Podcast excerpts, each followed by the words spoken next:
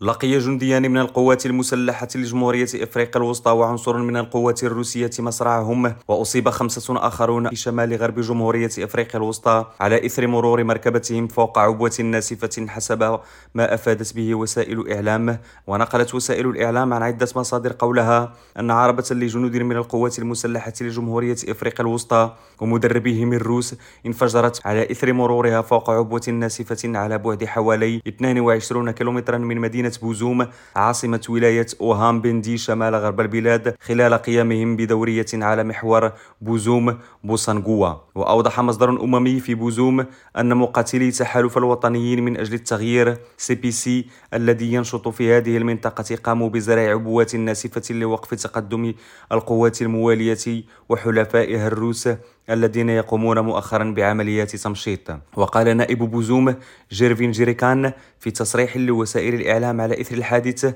تم تسجيل مقتل جنديين من قوات إفريقيا الوسطى وعنصر روسي وخمسة مصابين بجروح خطيرة في صفوف الروس وتم نقل جثة القتلى والجنود الجرحى على متن مروحية إلى مدينة بوار شمال غرب البلاد. وأكد الأمين العام لمحافظة أوهام بندي فستان تيتا الخبر مشيرا إلى وفاة مصاب آخر من قوات إفريقيا الوسطى متأثرا بجروحه في مستشفى بوار. أفجدر أنوار ريم راديو ليبغوفيل.